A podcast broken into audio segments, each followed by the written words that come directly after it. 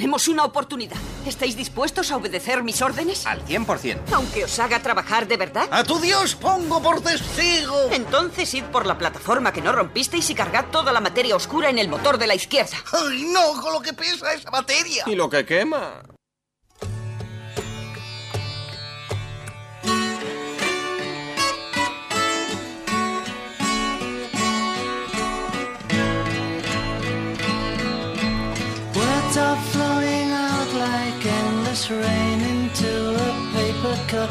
Slither wildly as they slip away across the universe. Pools of sorrow, waves of joy are drifting through my opened mind, possessing and caressing me.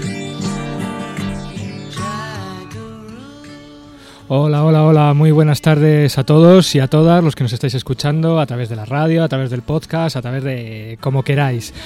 Soy Emilio García, aquí a mi lado tengo a Pablo Santos, esto es A través del universo y hoy es un programa un poquito triste.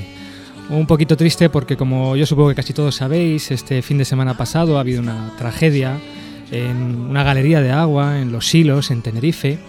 Una tragedia en la cual han muerto seis personas y tres de esas personas pues eran compañeros nuestros del Instituto de Astrofísica de, Canarias. ¿No es así, Pablo? Pues eso es, sí, vamos, los, los fallecidos del Instituto de Astrofísica de, de Canarias, mm, a los que queremos dedicar el, el programa especialmente, bueno, a ellos y a los otros tres, tres amigos que, que, bueno, que desgraciadamente también, también fallecieron, pues, pues son Eduardo Delgado Donate, Mauricio Panielo y Juan Luis Medina Trujillo, muchos de ellos pues, pues bueno, co- conocidos también de, gente de- del Instituto de Astrofísica de, Andalucía. Y bueno, mandar un abrazo y también dedicar el programa pues a, a todos los que resultaron heridos, algunos de los cuales están todavía en el hospital o han sido hace muy poquito dados, dados de alta, como por ejemplo a, a David Cristóbal, a, a su novia Kertu, a Chema, etcétera, etcétera. Efectivamente, dar un apoyo fuertísimo desde aquí, desde el programa y sobre todo a David Cristóbal, compañero nuestro del, del Instituto de Astrofísica de Andalucía.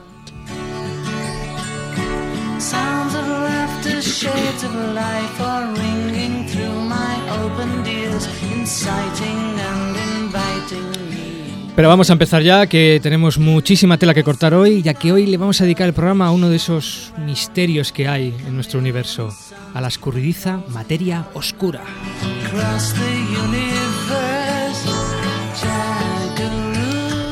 Y por supuesto, por supuesto, pues tendremos las secciones habituales del programa como astrocitas, astronoticias y alguna que otra sorpresa. Como siempre, recordar, Emilio, nuestro correo electrónico que es universo.iaa.es. escribidnos con cualquier duda, sugerencia, comentario, lo que queráis.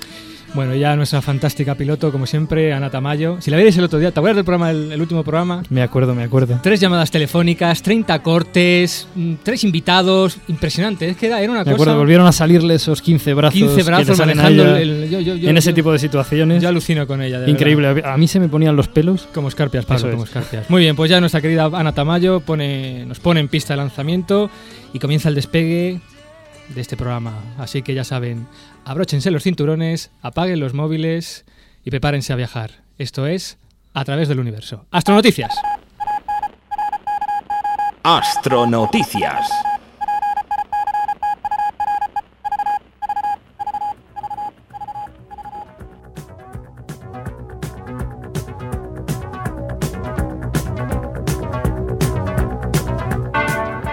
Explican las diferencias en el brillo de las explosiones de supernova. Pues, pues sí, eso es. Emilio Oyentes, las supernovas destacan en el cielo como verdaderos faros cósmicos. Científicos del Max Planck, un instituto de Alemania y del Instituto Nacional de Astronomía de Italia, han encontrado un modo de utilizar estos faros cósmicos para medir distancias en el espacio de un modo mucho más preciso. Los investigadores han sido capaces de demostrar que todas las supernovas de un cierto tipo explotan con la misma masa y la misma energía. El brillo, por tanto, depende solo de la cantidad de níquel que la supernova contiene. Este dato ha permitido a los investigadores calibrar el brillo de las supernovas con mayor precisión. Ello significa que en el futuro utilizarán el brillo de la supernova que estén observando a través de, su teles- de sus telescopios para determinar con mayor exactitud a qué distancia de la Tierra está emitiendo su luz este faro cósmico. Es Y por cierto, Emilio, Emilio, por cierto, ahora que hablamos de supernovas, en muchos programa- programas hemos Bueno, hablado, hemos hablado me de ellas. Me lo estoy temiendo ya. Eh, sí, bueno, aquí tenemos un importante, un, un, con- un importante, ¿Qué, qué importante que... un concepto, hombre, un concepto. Ahora, un concepto. Bien, pues Emilio, como, como ya sabes y como ya sabrán nuestros oyentes por el programa pasado, eh, esto es una mini sección nueva, tienes 15 segundos, Emilio, para explicar a nuestros oyentes, sin pausa, sin pausa, muy deprisita, y que quede claro, ¿eh? que, que hasta yo me entere, Venga. ¿qué es eso de una supernova? ¿Qué es? Venga, lo voy a intentar. Una supernova es una tremenda explosión estelar y uno de los fenómenos más energéticos del universo. La estrella al explotar puede llegar a alcanzar un brillo varias veces el de toda la galaxia a la que pertenece. Se puede producir por varias razones, pero una de ellas es la muerte de una estrella masiva. Fíjate, está más sobrado. Bueno, bueno.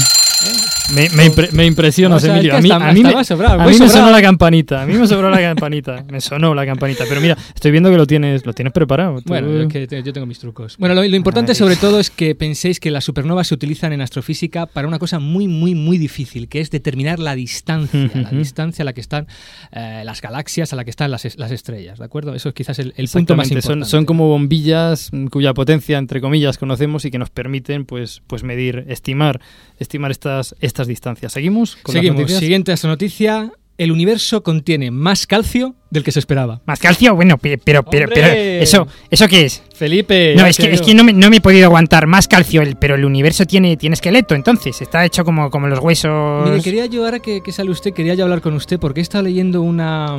He estado leyendo la página web del programa y he visto que ha escrito usted como una especie de columna en donde otras, otras lindezas pues llama abrazafarolas al astromático. Bueno, eso son cosas que, que, que a uno, que a uno, que sí, que como no tengo mi sección, Encima, además, para es la, es la única manera que yo tengo de protestar, Sí, de para protestar de colmo- verdad por, por, por el trato vejatorio al que se, me, se me somete en este Dios. programa. Y por favor, oyentes y oyentas, sobre todo, escriban para pedir que yo tenga mi sección de, de, de astrología y de, y de ese tipo de ciencias que a, que a todo el mundo le interesan. Vale, vale, vamos a dejar el tema. Anda, Pablo, sigue con la noticia, por favor. Bueno, pues el universo contiene una vez y media más calcio de lo que se había asumido previamente. A esta conclusión han llegado astrónomos del Instituto de Investigaciones Espaciales SRON de Holanda, después de realizar observaciones con el Observatorio de Rayos X de la ESA XMM Newton. Esta investigación ofrece a los científicos pues, nuevos datos sobre la historia de la formación de los ladrillos que conforman el cosmos en los que las supernovas de la noticia anterior y, de- y del concepto anterior pues juegan un papel importantísimo. Efectivamente, los astrónomos han observado las abundancias de elementos como el oxígeno, el neón, el silicio, el azufre, el calcio, el hierro y el níquel. Son elementos que se forman en el interior de las estrellas masivas y que acaban siendo vertidos al exterior en, el- en este proceso de, supernova que hemos comentado antes, ¿de acuerdo? En total han observado la polución producida por la explosión de unas 100.000 millones de supernovas. Cuando compararon las cantidades de los elementos medidas en los cúmulos con las predichas por los modelos teóricos de supernova, descubrieron que la abundancia de calcio, medida con el XMM Newton, resultaba ser una vez y media mayor de lo que los teóricos habían asumido previamente. Pues bien, muchas veces o, casi siempre mm, tenemos que confirmar o, o lo contrario nuestras teorías con, con las observaciones. Desde luego que la observación en astrofísica es, aunque nuestro invitado de hoy Sea un teórico. sea, sea- sea un teórico, pero, pero bueno, es- son, son cosas complementarias y, y como vemos, pues por, por esta noticia muy, muy necesarias. Y bueno, hasta aquí nuestras astronoticias de hoy y vamos ya con el meollo del programa. Nuestro primer astrotema de la temporada, de esta tercera temporada de A través del universo. Astrotema.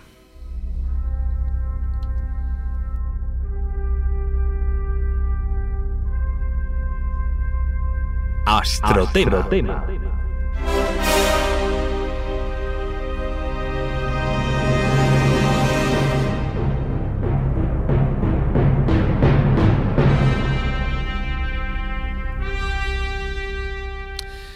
Bueno, pues en el astrotema de hoy nos vamos a remontar a uno de los descubrimientos más fascinantes que ha conocido la humanidad. Fascinante y fundamental porque ha cambiado nuestra concepción del universo. Mira, hace 1500 años todo el mundo sabía que la Tierra era el centro del universo. Hace 500 años todo el mundo sabía que la Tierra era plana. Imagina lo que sabrás mañana.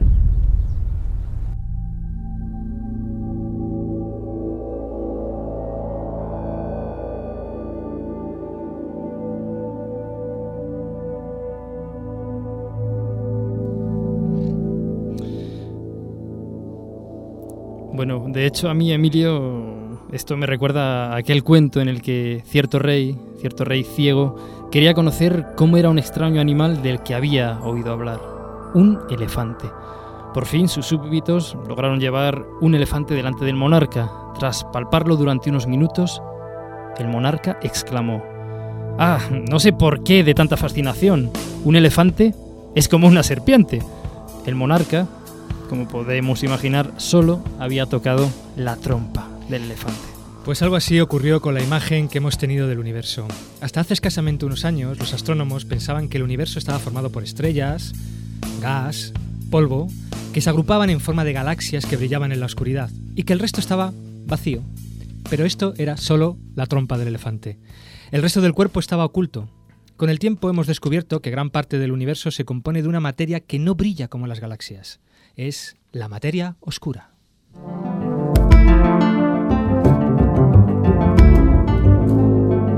Cuando empieza a amanecer, las palabras aún no se dejan ver. Formas vagas en el humo del cigarro que acabo de encender. Como notas que nadie puede oír, caprichosas. Lo presiento, están aquí y ordenarlas es a veces sufrir. Materia oscura que eternamente, eternamente habrá que descubrir. En los años 30 y de manera independiente, dos brillantes astrónomos comprobaron que las estrellas y las galaxias no se comportaban como debían. Efectivamente, por un lado, Jan Oort midió la velocidad de las estrellas de nuestra galaxia, la Vía Láctea, al orbitar en torno al centro de esta.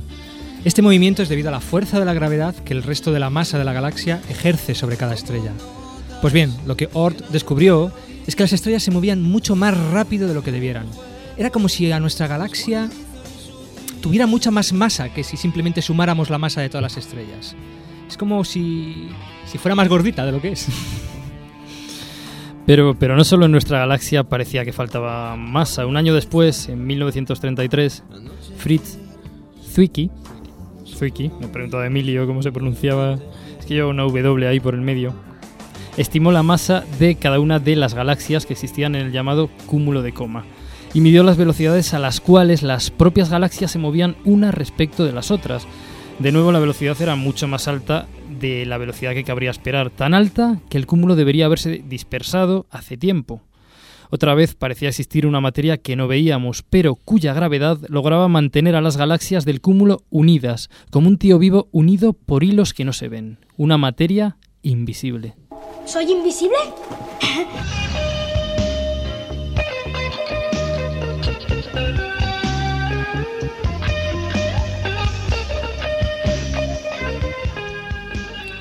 Rápidamente surgieron todo tipo de especulaciones y de teorías sobre la naturaleza de la materia oscura, alguna más extravagante que otra.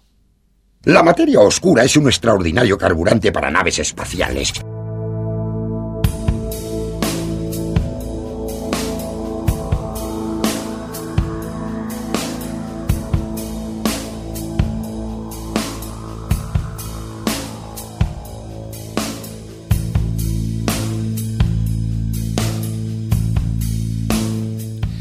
Pero para hablarnos de todo esto, tenemos a un experto en materia oscura, Juan Betancourt, del Instituto de Astrofísica de Canarias. Efectivamente, bueno, Juan Betancourt es licenciado en físicas por la Universidad de La Laguna, se licenció en 1982, aunque el primer ciclo pues lo estudia en la Universidad de Zaragoza. Hizo su doctorado en la Universidad de Sussex en el Reino Unido y lo finalizó en 1988. Fue becario postdoctoral en el, en el IAC, en el Instituto de Astrofísica de Canarias, desde el año 1989 hasta 1995. Y a partir de entonces pues es profesor titular de la Universidad de La Laguna e investigador del IAC, desde, desde esa época, desde 1995 hasta la actualidad. Sus líneas, sus líneas de investigación principales son la estructura del universo a gran escala, métodos matemáticos, campos aleatorios y física estadística. ¿Y Juan- sus aficiones? eh, Pues Juan se confiesa un hombre no precisamente de aficiones apasionadas, pero luego después de un rato hablar con él descubres que le gusta la historia, que le gusta la música y que sobre todo le encanta hablar de ciencia y le gusta la ciencia y su trabajo, digamos, que para algo es, es lo que le hemos traído aquí. Juan, antes de hablar sobre la bueno, naturaleza... bueno, bueno. Buenas tardes primero. Bueno, Saludo verdad, al invitado. verdad, qué, qué qué- qué mala educación, Ah, Emilio. Felipe, de verdad, ¿eh? Muy buenas tardes, Juan. Buenas tardes. ¿Cómo estás? Bueno, antes de hablar sobre la naturaleza de la materia oscura, eh, nos gustaría saber si se conoce una estimación de la cantidad de materia oscura que existe en el universo respecto, digamos, a la cantidad de materia visible, digamos, la trompa frente al cuerpo del elefante. Sí, de toda la evidencia que se ha acumulado hasta el momento actual parece eh, bastante... mm, mm, tenemos mediciones bastante precisas que apuntan a una relación de 1 a 6. O sea, que hay 6 veces más materia oscura que materia ordinaria o materia bariónica, como se le llama técnicamente. ¿no? Es decir, es más, lo invisible realmente que, que lo visible del universo, ¿no? Es más en peso. En peso. Quizá no en importancia, pero sí en peso. ajá, ajá. ¿Qué, qué, qué significa realmente esto de, de oscura? Es decir, es una materia que no emite ningún tipo de radiación, ningún tipo de, de luz, para entendernos. Eh, ciertamente, sí. Eh, es una materia que no emite luz y en esto, bueno, me gustaría hacer una aprovechar para hacer una distinción con la eh, materia oscura tradicional, que es la que tú has introducido hace un momento, en la que en eh, esa materia oscura se trataba sencillamente de eh, un defecto de masa con Ajá. respecto a aquella que veíamos, pero podría haber sido perfectamente ma- materia bariónica, solamente que estaba en formas que, que no emiten luz, ¿no? Eh, sin embargo, la Mate- materia bariónica, para que entiendan materia bariónica es materia ordinaria, materia normal. constituida por, eh, La que por podemos tocar. neutrones, protones y la que estudiamos en química, ¿no? Eh, y que por tanto es una materia que tiene posibilidad de, de- de emitir radiación, pero obviamente si se encuentra en, eh, en- de formas condensadas muy frías, pues tampoco emitiría, ¿no? Eh, entonces la materia eh, oscura tradicional era esa, una materia normal, solamente que, eh, que no la veíamos, que los astrónomos no la veían.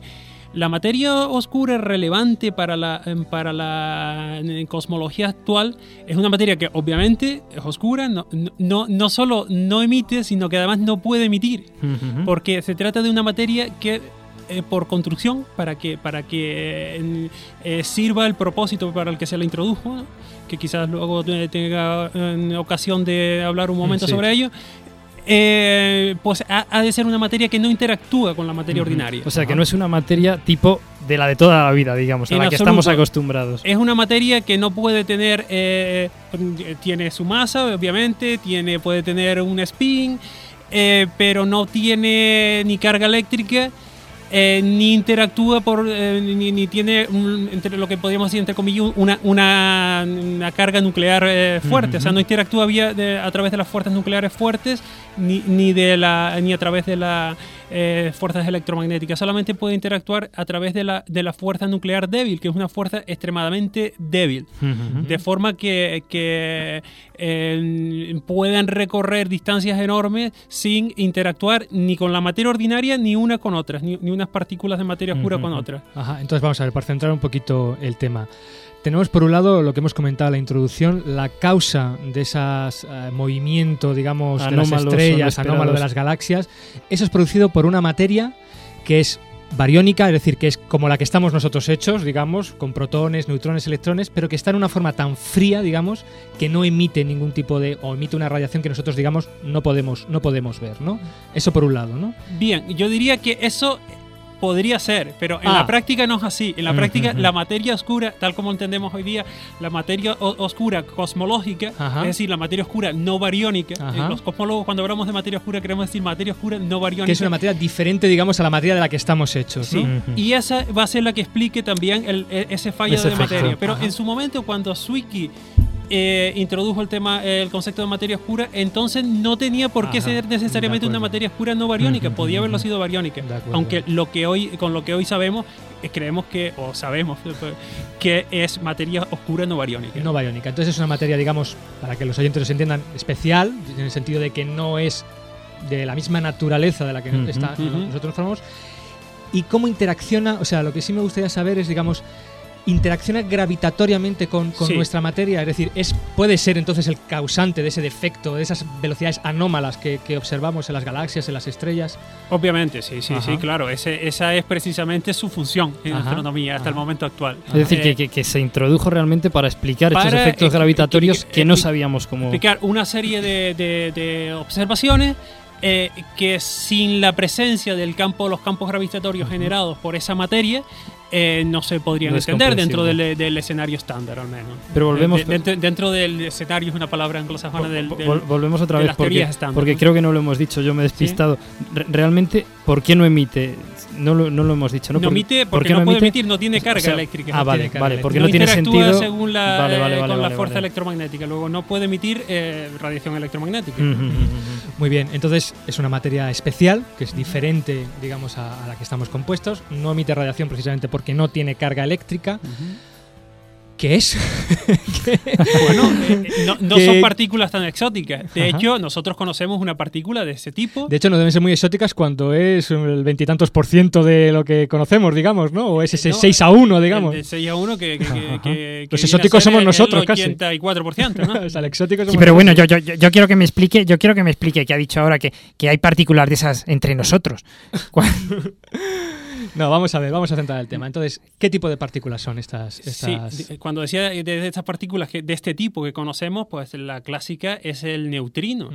Es una partícula que fue postulada eh, por eh, Fermi, por Fermi no, perdón, eh, por Pauli, Por Pauli, en sí. el año 30, en torno al año 30, sencillamente por una cuestión teórica, para que se conservara la, la- la energía en las desintegraciones beta, y que no se descubrió durante 30 años, Ujú. 29 y medio exactamente, hasta los 60, ¿no? Estas partículas, bueno, están. Es están- una partícula de interacción débil y por tanto eh, muy débil y por tanto la probabilidad de que interactúe con la materia es extraordinariamente débil, de forma que una, eh, una partícula, eh, un neutrino, podría recorrer 50 años luz de plomo sin sufrir una interacción. Pero han sido detectadas. Pero han sido detectadas. De hecho, nos están, nos están atravesando, ¿no? Sin, y, y a la Tierra sin apenas. Vamos, sin apenas no, sin darnos ni cuenta.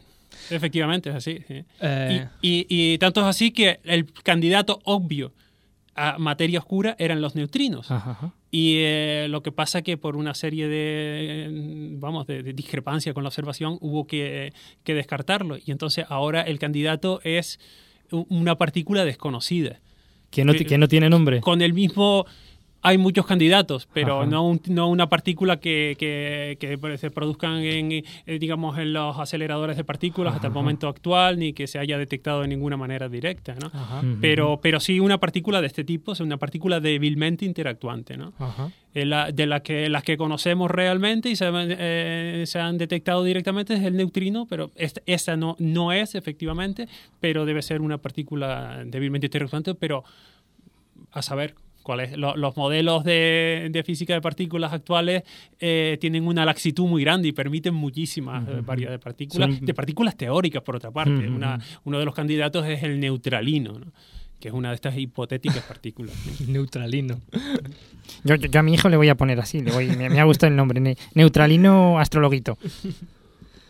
Bien, pues eh, esta materia especial eh, está sujeta a la misma física y química que la materia ordinaria, o entonces no, por todo lo que hemos dicho, que no, no está. Obviamente, eh, química no tiene, desde el momento química que no, tiene desde el momento que no tiene carga eléctrica, lógicamente. Y, y aún más diría, ni siquiera tiene una química esotérica, en el sentido de que para, eh, para que haya una química, pues tenemos que las partículas elementales o semi-elementales como el protón y, el, y el neutrón que, eh, y, y lo- y- y los electrones se combinen en, en- unas estructuras eh, compactas. ¿no? Estas, estas partículas no se combinarían unas con otras, no tienen fuerza suficiente para, para, para combinarse Es- unas es con otras, ni siquiera una química esotérica basada en la en, en vez de en la fuerza electromagnética en la fuerza eh, nuclear débil. Débil. O sea, las partículas estas eh, andarían Individuales. moviéndose moviéndose según el campo gravitatorio creado, creado por ellas mismas. eh, eh, formando estructuras puramente gravitatorias, pero cada una eh, con total independencia de las demás, solamente con, con muy pequeña probabilidad, eventualmente se produce alguna colisión entre ellas eh, que puede resultar incluso en una reacción y, eh, en- y desintegración en, en- en rayos gamma, lo cual da lugar a una de las posibilidades de detección indirecta de, de- Ajá, de de, ese, tema vamos a hablar un poquito después, porque antes me gustaría preguntarte una cosa. Eh, uno de los candidatos, como tú has dicho, que digamos se, des- se ha descartado en principio, es el del el neutrino. El neutrino sabemos teóricamente que se produce en un tipo de reacción. Sabemos que, por ejemplo, se produce en el Sol, sabemos que se producen las supernovas. Ah, esa partícula exótica que, digamos, sustituiría al neutrino en esta naturaleza de materia oscura, ¿dónde se produce? Es decir, ¿cuál es la fuente de este tipo de, de, de materi- de- de partículas especiales? Bueno, esto, eh, el, origen no es una... eh, no, no se produce obviamente en, en- en- en contextos eh, eh, esto, eh, Ordinarios. ordinarios, astronómicos, no, no dentro de, de- de- de la materia ordinaria porque no, por- porque no interactúa con ella. Eh, el origen sería el mismo en que el origen de la radiación de fondo que llena toda la, en todo el universo. esto ya nos llevaría muy, a una fase muy inicial del universo en la cual eh, según las eh, mm, teorías o los paradigmas, eh, porque no tenemos una teoría definitiva todavía de la física fundamental, Ajá. pero digamos el paradigma en- dentro del paradigma actual, pues el universo empezaría en la época de Planck, digamos cuando eh, que a un tiempo de en torno a, a 10 el- elevado a, me- a menos 40 o 40 42 segundos, algo así. Y en ese momento estaría ya eh, en, en equilibrio eh, termodinámico. ¿no? Ajá. Entonces, en todas las posibilidades, eh, todos los posibles campos que, que- que la física permita, eh, y, y las partículas tienen campos asociados también, Ajá. pues estarían excitados, eh, en, digamos, en- con una, digamos, con una densidades, o sea, la, la- la- densidad de materia que habría de cada uno de los posibles componentes que, que, que nos, que determine una te- teoría unificada de las leyes de la física, pues eh, vendrían dados por las leyes del equilibrio termodinámico, ¿no? Digamos que lo que me estás diciendo es que esas partículas se originaron con el universo. Ujú. Digamos, ese es el punto. No hay fuentes como puedan ser estrellas, a, la- a- galaxias. a la vez que se originó el resto de la materia Sí, or- sí. ordinaria. Es un producto del origen del universo. De esa, de esa gran, de esa gran Sí. explosión. O sea, que que preguntarse sobre el origen sería lo mismo que preguntarse sobre el origen, por ejemplo, de, de- de- de- de- de la radiación de fondo o de, de Ajá, toda la materia, de fondo de que- toda la materia que hay, de, de- de Una- todos los protones que hay en el universo. A diferencia de preguntarse sobre el origen de, de- de elementos pesados que sabemos que se han formado en, en las estrellas. en las estrellas, digamos, que se originaron exactamente con el, con el origen del, del Mm. universo, según la teoría. Una, una duda bueno que, que- que nos ha surgido también. Hace poco hemos leído una noticia donde un grupo pues, ha cartografiado la materia oscura de una parte del cielo. La pregunta es cómo se cartografía lo que no se ve, cómo, cómo se puede hacer. Pues sencillamente por, por el efecto que produce a través de la, de la Es decir, gravitación. de, de- de forma indirecta, ¿no? De forma indirecta, sí, sí, efectivamente. Bueno, eh, o sea, las partículas, obviamente, como, como se ha hablado, pues no se las detecta de forma directa, sino a través de su campo gravitatorio. Y eh, existe un procedimiento eh, de- para detectar el campo gravitatorio, la distribución de campo gravitatorio, en, en- en tridimensional de campo gravitatorio, que es eh, a través del, del efecto que produce este campo sobre la luz que nos viene de, de- de- de las galaxias. Entonces, eh, en la, la luz, como es bien sabido, una predicción bien conocida de la, teoría de la relatividad general, pues la, la luz al pasar eh, en- por eh, cerca a concentraciones de masa o al pasar por puntos de distinto potencial gravitatorio, pues se deflecta, ¿no?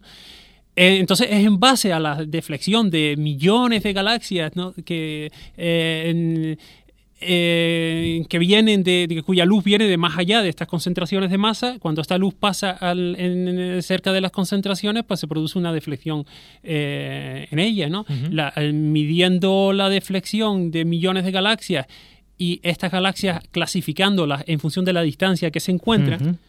Eh, en- se puede, mediante un proceso de, de matemático, de inversión matemática, Ajá. se puede llegar a obtener la distribución de De, materia. de la ¿no? materia. O sea, según he entendido yo, digamos, la luz de las galaxias muy lejanas tiene que atravesar gran parte del universo hasta llegar a nosotros.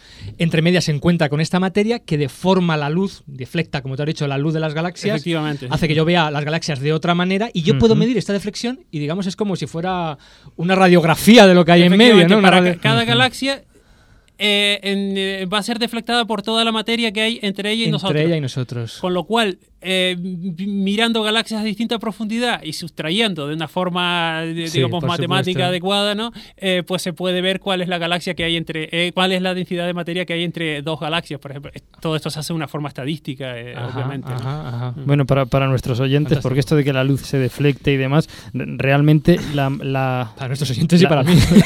la masa la masa lo que hace, si yo no he entendido mal, es comportarse como una lente, ¿no? Es, es ese efecto que se llama de lente gravitatoria. Es decir, la luz cuando atraviesa algo muy masivo ocurre lo mismo que cuando atraviesa pues, la lente de, de- de una gafa. Se- se- puede, podemos hacerla converger o, o diverger dependiendo de, imagino, de la posición relativa de esa masa con respecto a, a nosotros y a la fuente que, que hay detrás. Y bueno, todo este conjunto de lentes, entre comillas, mm, interpuestas, esta especie de banco óptico cósmico, pues es lo que nos permite después, mm, haciendo un complicado análisis matemático, pues, pues sacar ese, Sacar ese mapa. ¿no? Una distribución espacial de ese mapa de efectivamente, distribución sí. espacial. Bueno, ¿y cuál ha sido el resultado? Es decir, que, ¿cómo se distribuye esta materia oscura según este, esta Bueno, nueva... pues lo que lo que se ha encontrado está en, eh, en- en perfecto acuerdo con la con los modelos de materia, el modelo de materia oscura más eh, eh, aceptado actualmente, que es el de el modelo de materia oscura fría. ¿no? Ajá, el materia modelo de materia oscura Materia fría. fría, sí. O sea, que hay un modelo de materia oscura caliente. Sí. ¿Y qué diferencia hay entre Bueno, uno y otro? vamos a ver. El primero que se propuso fue era el modelo de, de materia oscura caliente, en la cual eh, la materia esta cuando se generaba estaba todavía eh, se generaba en equilibrio termodinámico con la con el resto del contenido del universo. En equilibrio termodinámico todo estaba a la misma temperatura. Sí, eso, eso es importante porque si, eh, si está en equilibrio termodinámico, nosotros podemos saber eh, en cuál es la densidad de, esa- de partículas. Ujú. Porque en el equilibrio de termodinámico, la, eh, la mm, cantidad, el número de partículas que hay de un determinado tipo de materia eh, por unidad de volumen guarda una relación bien definida con el número de fotones que hay por unidad de volumen en, en el fondo cósmico de microondas, ¿no? Lo cual se determina, viene determinado exclusivamente por la temperatura de ese fondo eh, de microondas que se ha de- determinado con una gran precisión. ¿no? Quizás Entonces- deberíamos, perdona sí. Juan que te interrumpa, porque de fondo cósmico de microondas no hemos hablado todavía en el programa, quizás decir que es, bueno, hablando groseramente, casi un remanente de esa Gran explosión. esa gran explosión, ese gran Big Bang, hubo un instante en que se generó una radiación, se desacopló de la materia, y esa radiación ha llegado hasta nuestros días, ha ido enfriándose a medida que se ha ido expandiendo el universo. Ahora mismo tiene una temperatura de unos 3 Kelvin, si no es así. De hecho, pa- si, si yo no recuerdo, recuerdo mal, parte de la nieve que se puede detectar con un receptor de, de televisión es, es, es parte de, de- Cierto, un, de- un, de ve- este un 20% remanente. he oído yo. porque digamos baña totalmente el universo isótropamente, que quiere decir que en todas las direcciones es prácticamente igual. salvo- Miremos a donde miremos. Miremos a donde miremos, salvo unas pequeñas fluctuaciones que ya veremos en otro programa, pero digamos ese es, ese es el fondo cósmico de, de microondas, ¿no? Continúa, Juan, perdón. Bien, pues eh, eh, como decía, si la, la materia es, eh, oscura es creada en equilibrio, Ujú. con, eh, con en equilibrio termodinámico con el resto del contenido Ujú. del universo, en particular le- esta radiación Esta de fondo radiación. cósmico, nosotros podemos saber cuál es su eh, cuántas partículas hay por unidad de volumen. Ajá. Con lo cual nos bastaría con conocer su masa Ujú. para, eh, para saber la densidad de, de materia. De Entonces, materia. cuando se produjo, eh, cuando, cuando se introdujo el, el modelo de materia oscura a los pocos años, justamente, eh, obviamente el candidato primero era el neutrino. El neutrino, y además dio la casualidad de que en esos años, en torno al año 81, se produjo una supuesta detección de la masa del neutrino, de una, de una cota inferior, Ajá. eh, en Serpukhov, en la Unión Soviética, antigua. Unión Soviética. Y eh, era justamente la masa que se necesitaba. De- el- se necesitaban como te- que, que la masa fueran 30 electronvoltios del neutrino. Y eh, para producir el efecto deseado y eh, la- se había detectado una cota mínima, se le había puesto una cota mínima a la masa de 14 electronvoltios. Luego todo parecía Todo ideal, parecía casar, parecía ¿no? perfecto. Pero el- el- la materia oscura en- de este tipo, la caliente, tiene el problema de que precisamente como la- la- la- las partículas eh, eh, están, son creadas en equilibrio con la Sí. materia, eh, pues tienen una velocidad muy alta, una velocidad muy grande, so- sobre todo si tienen una masa muy eh, pequeña, con lo cual durante la mayor parte de la evolución del universo se mueven prácticamente a la velocidad de la luz. Ya. Que eso resulta en que las pequeñas fluctuaciones de, en la- en la materia eh, que producen las estructuras dentro de los modelos de, de- ujú. de- de estructura a gran escala, pues quedarían borradas. Sencillamente porque las partículas se difunden Digamos libremente. que aceptando ese modelo hoy no habría galaxias, porque no, no habría estructura por debajo de una escala determinada. Determinada. Y esa escala es justamente la escala de lo que se, se llama un supercúmulo, Ajá. que es una estructura de, de unos 15 megaparsecs, unos 45 millones de años luz aproximadamente. pero que son estructuras que observamos, que por tanto estructuras que existen. observamos, pero que en, si esa teoría fuera la correcta, primero se tendrían que formar esas estructuras en el Ajá. sentido de volverse muy densas para que luego por fragmentación de esas estru- estructuras se produjesen las galaxias. Y esas estructuras, la- la- los supercúmulos, actualmente se están empezando a formar, pero todavía no, no son lo suficientemente intensos, Intensos. como para haberse fragmentado y dar lugar a las galaxias. Pues sabemos que las galaxias se han formado muchísimo antes que, la, que, la, eh, que estas eh, eh, grandes estructuras. Y con lo cual, para ellos es necesario que subsistieran fluctuaciones en escalas mucho más pequeñas, en tamaños mucho más pequeños que el que corresponde a, a un supercúmulo. Y esa es la razón por la que el, el- el candidato, eh, digamos, de- el primer candidato, el de la máxima prioridad, la máxima probabilidad, pues eh, fue descartado. ¿no? Ajá, el neutrino, ¿no? Y Muy hubo bien. que recurrir a otras hipótesis. Estamos hablando, bueno, en- en- de la existencia de materia oscura a, a muy grandes escalas, ¿no?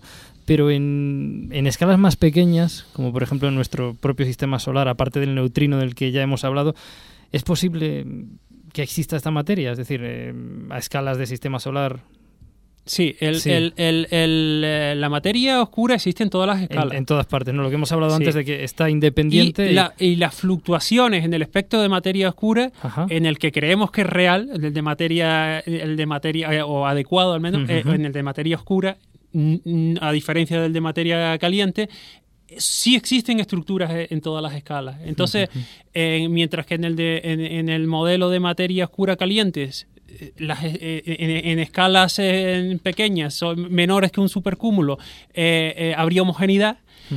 Con lo cual se tendrían que formar primero la- la- la- esas grandes estructuras para luego formarse estructuras más pequeñas. En, en- en el modelo de materia oscura subsisten estructuras en todas las escalas. Luego, las escalas se van formando sucesivamente en un proceso que se llama jerárquico, por el cual se van formando primero estructuras muy pequeñas de, de- de- de- materia oscura, que luego se van viendo agregadas al- en estructuras mayores. Al- algún- algunas permanecen sin ser integradas de- en estructuras mayores, otras son integradas en estructuras mayores, pero en el propio proceso resultan destruidas, y otras eh, subsisten en, en estructuras mayores como, como estructuras a las que se llama, eh, obviamente, subestructuras. ¿no? Ajá, ajá. O sea y que- existen todas las que- escalas. Que un ¿no? poco es un proceso como de agregación, ¿no? Lo que nos has Efectivamente, un contando, proceso de agregación jerárquico. como se puede formar un digamos un planeta salvando las distancias Sí, desde sí, luego sí. pero es como un proceso en el que se van uniendo pequeñas particulitas de, de esta materia oscura hasta formar cualitativamente es el mismo proceso de acreción gravitatoria, Ajá, que de, Que de- de- integración progresiva en estructuras mayores y mayores. Ajá. Muy bien, ah, nos encantaría seguir la entrevista, Desde pero ya que- sabes que... en- qué en- apasionante el tema. Y en- además yo, yo personalmente A mí me encanta, de- sí. de- desconozco vamos. Pero en radio ya sabes que el tiempo es... Entonces, bueno, por concretar un poquito, por resumir un poquito, tenemos que esa materia oscura, parte es posible que sea materia ordinaria, como la nuestra, pero muy fría.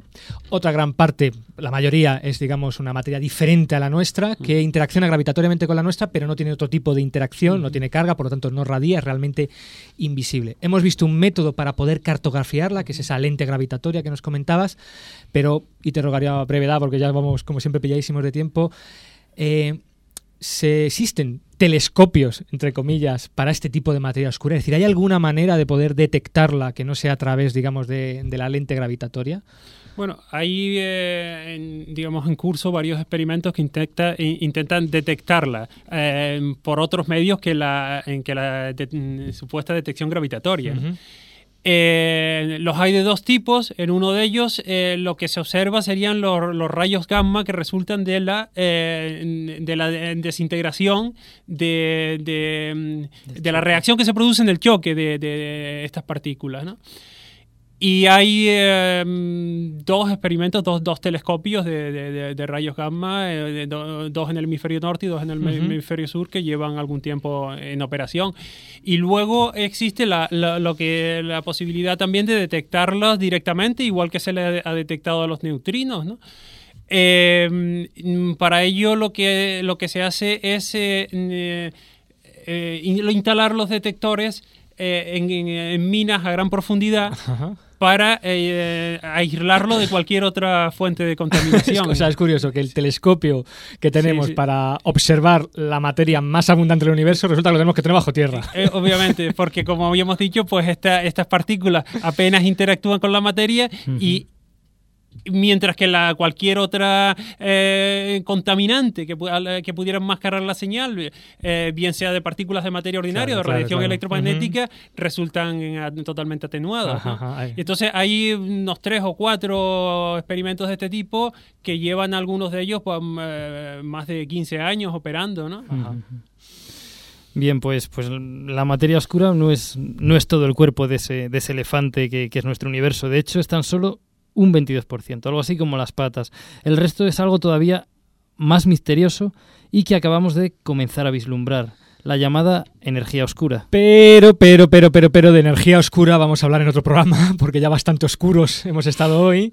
Pero antes de despedir a nuestro invitado, queríamos invitarle a él y a nuestros oyentes a escuchar un experimento. Un experimento que hemos realizado para el programa de hoy, pero que nos gustaría terminar siendo una nueva sección. El objetivo de este programa, como, siempre decimos y siempre pretendemos, es acercar el universo y su conocimiento a todos los que, los que estáis ahí al otro lado. Pero en esta redacción siempre teníamos la duda, la duda siguiente, que realmente, ¿qué sabemos? ¿Qué se sabe en la calle de, de lo que es el universo? Por ejemplo, en este caso, ¿qué sabemos, qué saben en la calle sobre la materia oscura? Así que, Emilio, ¿qué, qué hemos hecho? Así que nos hemos liado la manta a la cabeza y micrófono en mano hemos salido a la calle a preguntar a la gente, ¿qué es lo que sabe usted de la materia oscura? Bueno, no, no, nosotros no, porque no tenemos, tenemos vergüenza, mejor dicho, y familia, y no queremos, nos conocen en Granada. Así que hemos buscado un personaje con la jeta suficiente como para hacer semejante cosa. Un auténtico reportero. Pero, pero, pero, como ya teníamos a un reportero galáctico, y ese es sagrado, que nadie me toque al Capitán Kirk, pues hemos tenido que bautizar a este nuevo reportero como el reportero urbanita.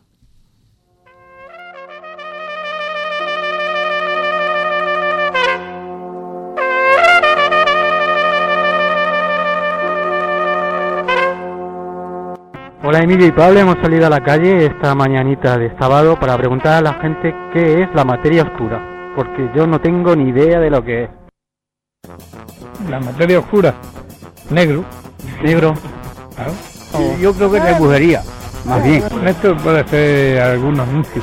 Algún anuncio, ¿no? Le suena más a... Sí, me suena más anuncio de, eh, de eso, de com- comercial. algún anuncio de eso. Pues a mí me sugiere algo de una novela de fantasía de Philip Pullman o algo así se llama, ¿no? Ciencia ficción. de ciencia ficción. Me, me recuerda esto porque hablan de esto en la novela, pero son como de ciencia ficción así Vale. para medio niños, medio del libro. Yo que sé, yo que no leo libros ni nada. Pues a mí la materia oscura me recuerda a algo relacionado con la guerra de las galaxias. Del ¿no? lado oscuro, ¿verdad? El lado oscuro, ¿eh? Meterte sí, algo así como... O algo así con el universo, algo como... mm, No sé, pero también como de ciencia ficción, de hemos aprendido la materia oscura.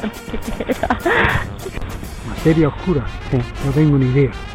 Algo científico, pero que no tengo ni- no tengo mucha idea. ¿eh? Del cosmos, joder. Eh, te digo que no, Vale, que vale. de idea poquita, ¿sabes? La mínima. Es que me has pillado de repente. Iba paseando por la calle. No esperaba que me preguntaran qué es la materia oscura.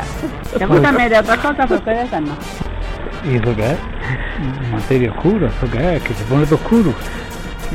Yo qué sé, algo de- chiste, será. Algún rollo de esos que hay por ahí. Cualquier rollo de esos, pues, ¿sabes? ¿no? Hay materia oscura, materia de. Como si fuera algo de. de, chi- de, chi- de hechicería o algo de eso. De ¿sí? hechicería, eh. Claro, algo de eso, así puede ser, ¿no? Digo yo, ¿no? Materia oscura me suena a mí todo completamente a, a magia negra. La, la magia oscura, ¿eh? ¿Cómo dijiste, perdona? Materia oscura. La materia oscura. Sí, también puede ser eso, la mierda de las uñas. Me suena a chiste. ¡Ostras! Que qué sugiere, no sé, me suena de como algo relacionado con el espacio, en plan agujeros negros y tal.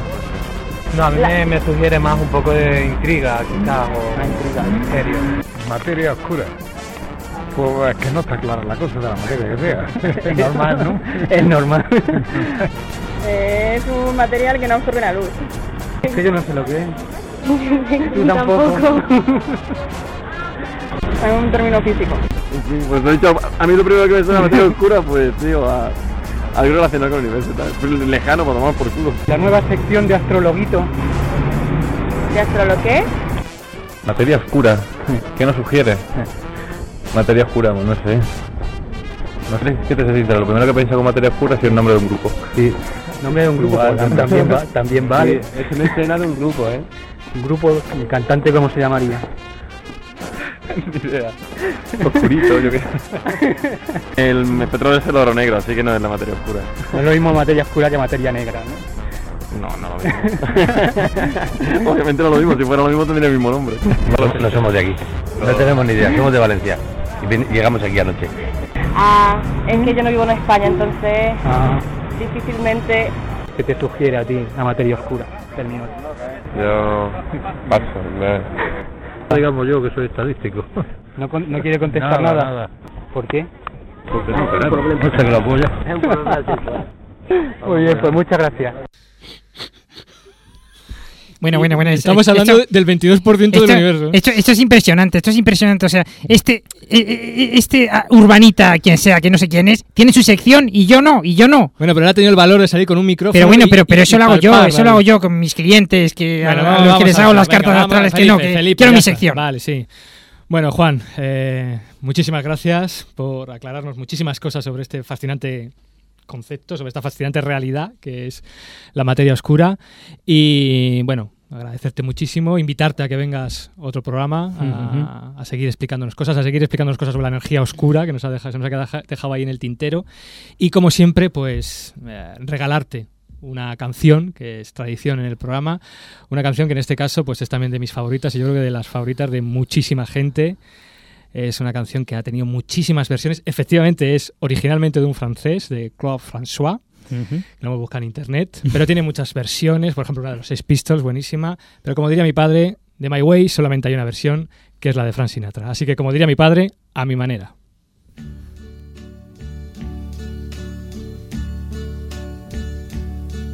And uh, now the end is near, and so I face the final curtain. My friend, I'll say it clear, I'll state my case, of which I'm certain. I've lived a life that's full.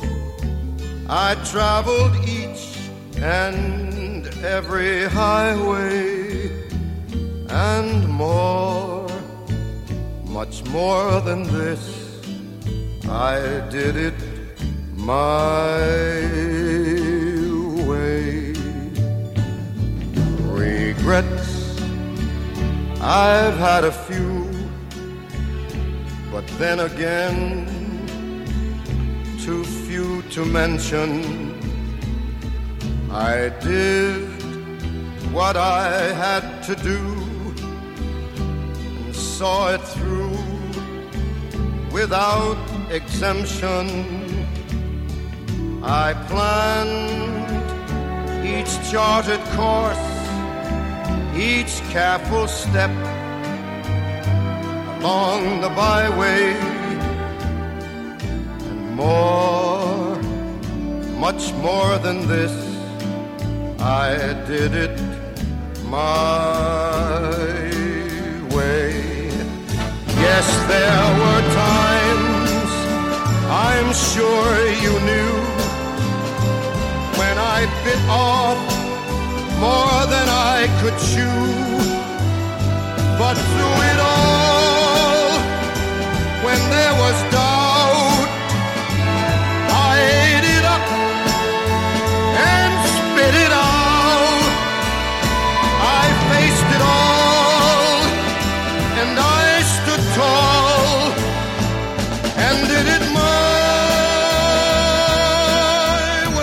qué palo me da cortar la voz, de verdad.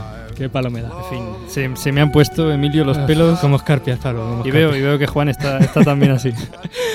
Muy bien, pues pasamos ya a nuestra última sección, corriendo como siempre, una sección a la que tenemos mucho cariño y que la hacemos de vez en cuando. Astrocitas.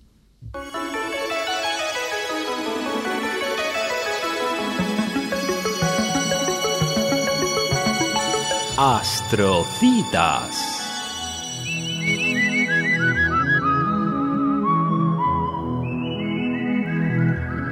Bueno, pues con la lengua afuera y muy rápidamente, eh, porque quedan muy poquitos minutos de programa, la primera astrocita pues tiene que ver con, con las estrellas, en este caso con los planetas. Saturno, el planeta Saturno está en oposición. Mm, ¿Qué significa esto? Bueno, la oposición ocurre cuando el Sol y Saturno están alineados directamente uno frente al otro con la Tierra en el centro. Es decir, tendríamos al Sol, la Tierra y Saturno en una línea. La oposición en este año pues tuvo lugar el sábado 10 de febrero. ¿Por qué es importante? Bueno, porque es la época en la que Saturno está más cerca de la Tierra y es más fácil verlo desde, desde nuestro planeta. Es cuando, cuando está, digamos, más brillante. Actualmente está en la constelación de Leo y vuelve a estar en, en el cielo vespertino, es decir, al anochecer, al atardecer, hasta junio de 2007. Una buena época entonces para ver Saturno. Vamos a tenerlo bastantes meses, pero bueno, desde luego ahora el espectáculo de, Saturno, del planeta de los anillos, con un pequeño telescopio, pues, pues es algo que merece, merece la pena mirar y contemplar.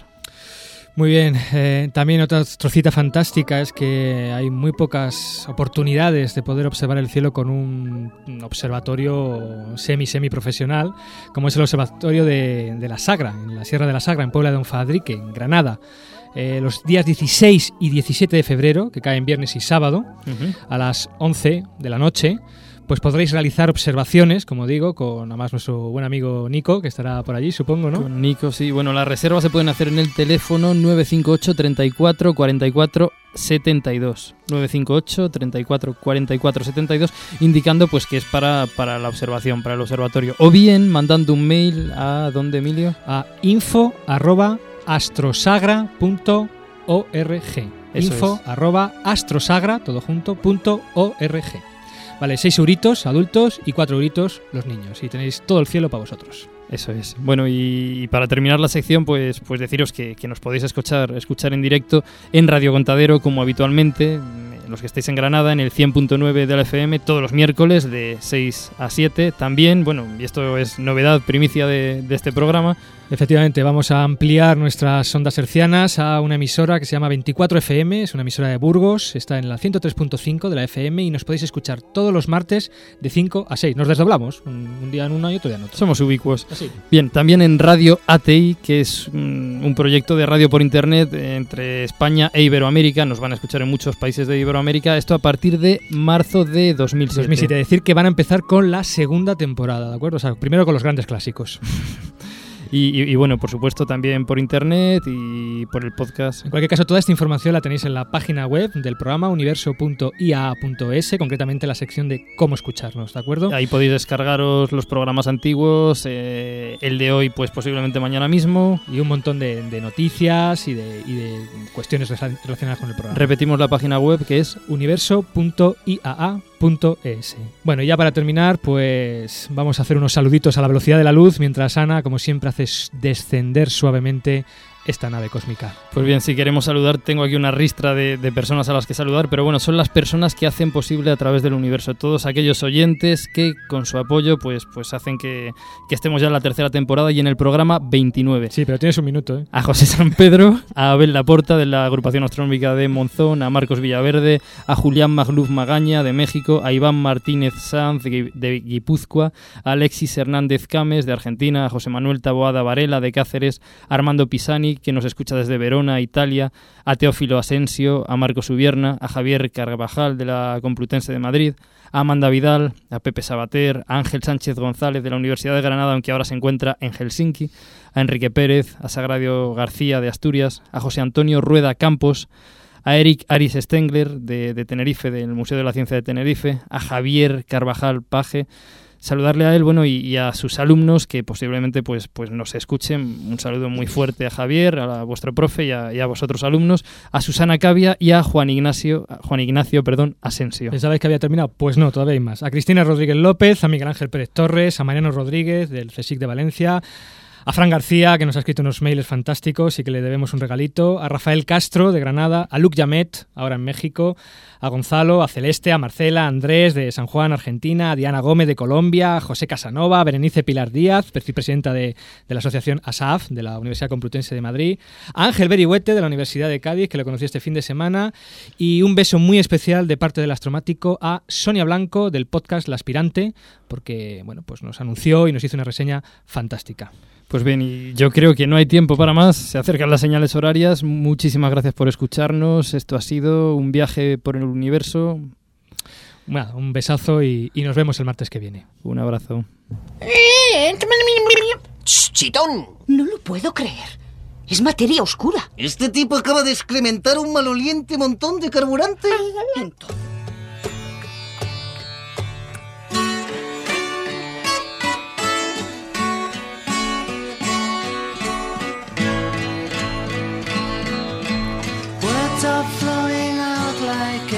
Endless rain into a paper cup. They slither wildly as they slip away across the universe. Pools of sorrow, waves of joy are drifting through my opened mind, possessing and caressing me.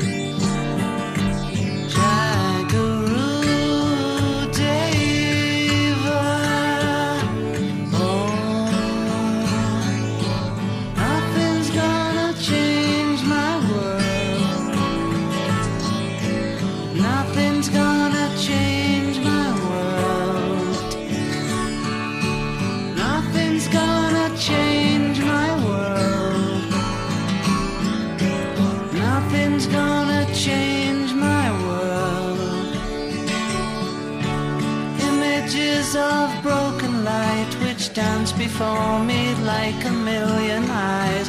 They call me on and on across the universe. Thoughts meander like a restless wind inside a letterbox. They tumble blind as they make their way across the universe.